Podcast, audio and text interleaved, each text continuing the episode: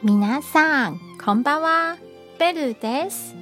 台湾の女子語を紹介しています。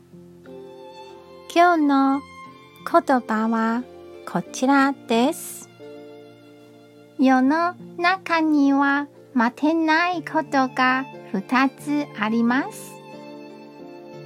一つ目は親孝行をすることです。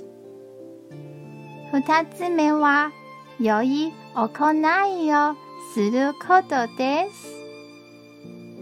これが少しでも遊べの気づきになれば嬉しいです。今日も一日お疲れ様でした。ゆっくりお休みくださいね。じゃあ、またね